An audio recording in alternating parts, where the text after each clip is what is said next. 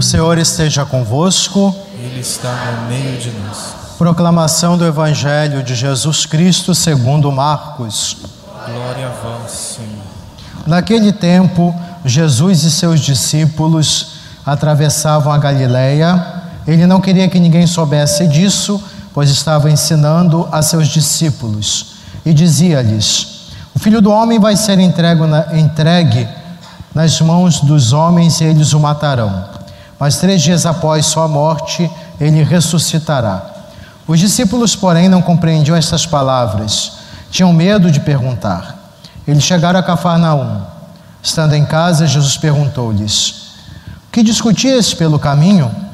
Eles, porém, ficaram calados, pois pelo caminho tinham discutido quem era o maior. Jesus sentou-se, chamou os doze e lhes disse: Se alguém quiser ser o primeiro, que seja o último de todos e aquele que serve a todos. Em seguida, pegou uma criança, colocou-a no meio deles e, abraçando-a, disse: Quem acolher em meu nome uma dessas crianças, é a mim que estará acolhendo.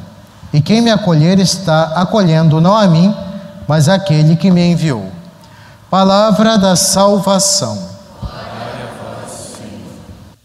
Irmãos e irmãs em Cristo, hoje a palavra de Deus que foi proclamada na sua primeira leitura, livro da sabedoria, fala muito sobre os desafios que uma pessoa que procura caminhar segundo a palavra de Deus, os mandamentos de Deus, enfrenta no mundo.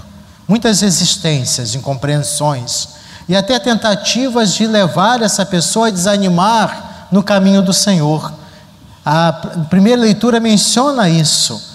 Aqueles que se afastam do Senhor não toleram a presença na, na sociedade dos que se empenham, apesar de seus, suas próprias fragilidades, dificuldades, se empenham em praticar a palavra de Deus.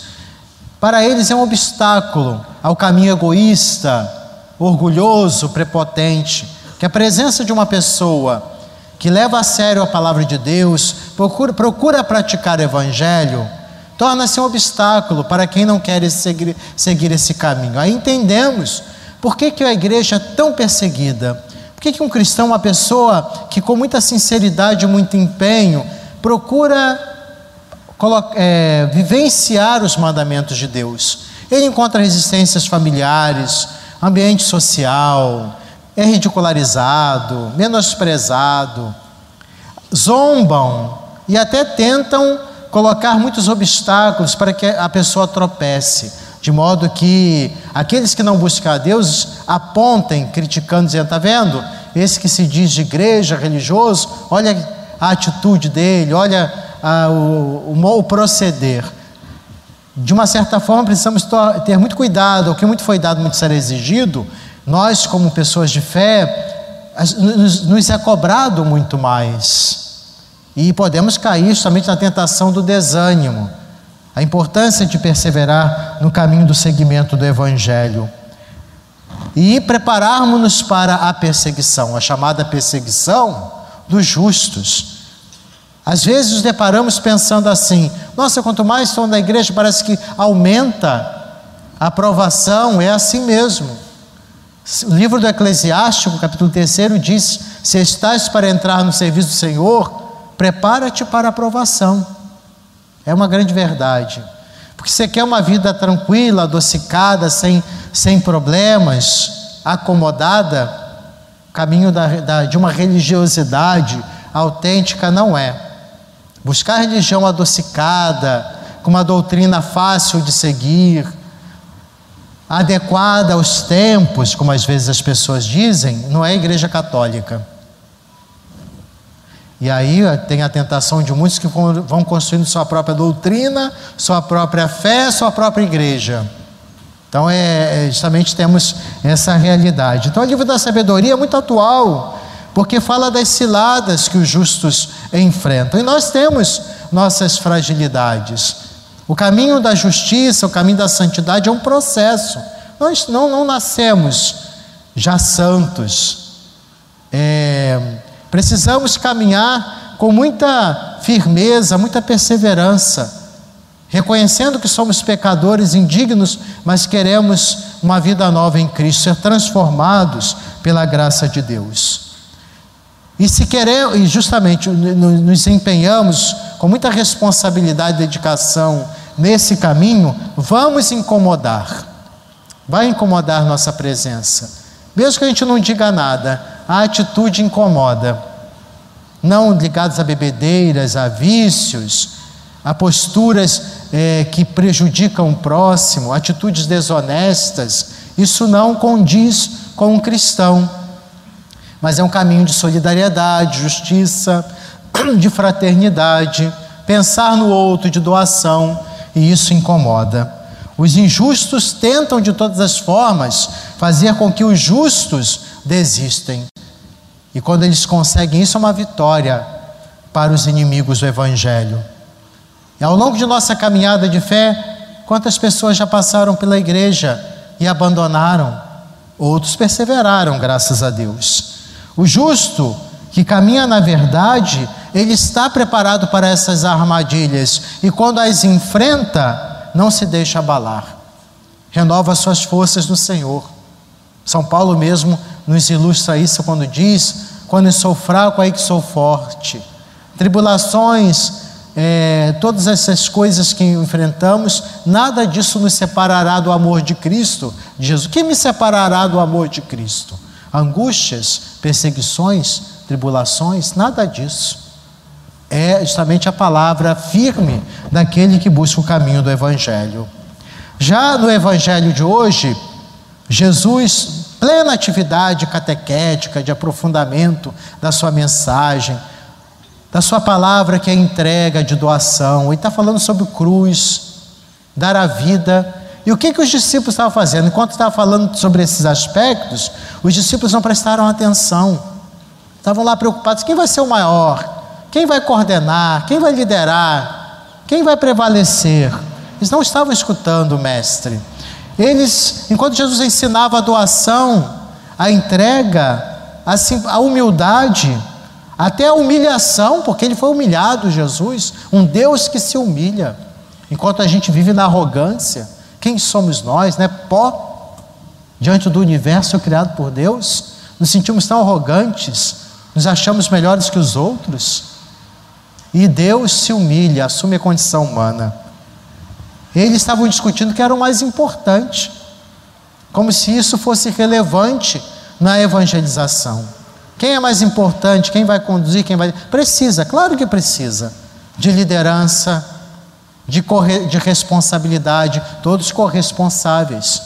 Mas o problema é a gente nos acharmos donos, assumimos um papel de uma liderança perversa, que ao invés de agregar, cria divisão, separa, quer se prevalecer, toma posse, não dá oportunidade a outros talentos e dons, porque se acha sempre ameaçado.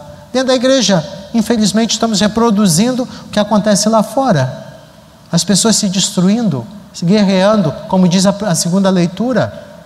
Nós repetimos os mesmos erros nas nossas comunidades. Não há aquela espiritualidade do, da, da, do serviço, da entrega. Trabalhando um tempo, colaborando, outros continuarão. A alegria de ver outras pessoas dando continuidade à obra do Evangelho. Nos sentimos ameaçados de uma coisa que não, não é nossa, pertence a Deus. Estamos ali para servir, onde for necessário. Hoje, numa liderança, amanhã sentado no banco rezando, louvando, participando, mas tem aqueles que só se acham valorizados quando tem uma ocupação, depois, quando, quando outros, dá lugar a outros, se acham menosprezados e, portanto, não querem mais colaborar. A nossa dignidade vem do, do batismo. A nossa dignidade intrínseca é o batismo, filhos de Deus. E dentro da realidade eclesial, social, cada um faz a sua parte. Como servos inúteis, fiz o que deveria fazer. Assim deveria ser a nossa postura. Ah, as pessoas não são gratas. Não, não, não, teria, não deveríamos pensar assim. O que importa é que estamos fazendo para o Senhor. Ele que está vendo. nossa boa intenção, nossa dedicação, nosso empenho. E não ficar esperando reconhecimentos e aplausos. Que se as pessoas reconhecem, que bom, é para o Senhor, tudo para a glória de Deus. Então hoje os discípulos não prestam atenção no que fala Jesus, discutiam quem era o maior, enquanto Jesus falava de uma coisa muito séria, importante, essencial para a missão, essencial para a vida do cristão, porque Jesus mesmo diz aos discípulos: quem não carregar sua cruz e não me acompanhar não é digno de mim. Eles tinham outras preocupações, as preocupações mundanas, apegos. Quem vai mandar, quem é que, que controla tudo? Quem é que vai ser, estar em primeiro lugar? E infelizmente, na nossa realidade eclesial, cometemos esse mesmo erro: visibilidade, destaque, status. Nada disso deveríamos é, nos importar, mas servir, nos dedicar, na família, na sociedade, na igreja. A preocupação em ser grande tira o foco da missão do que é essencial.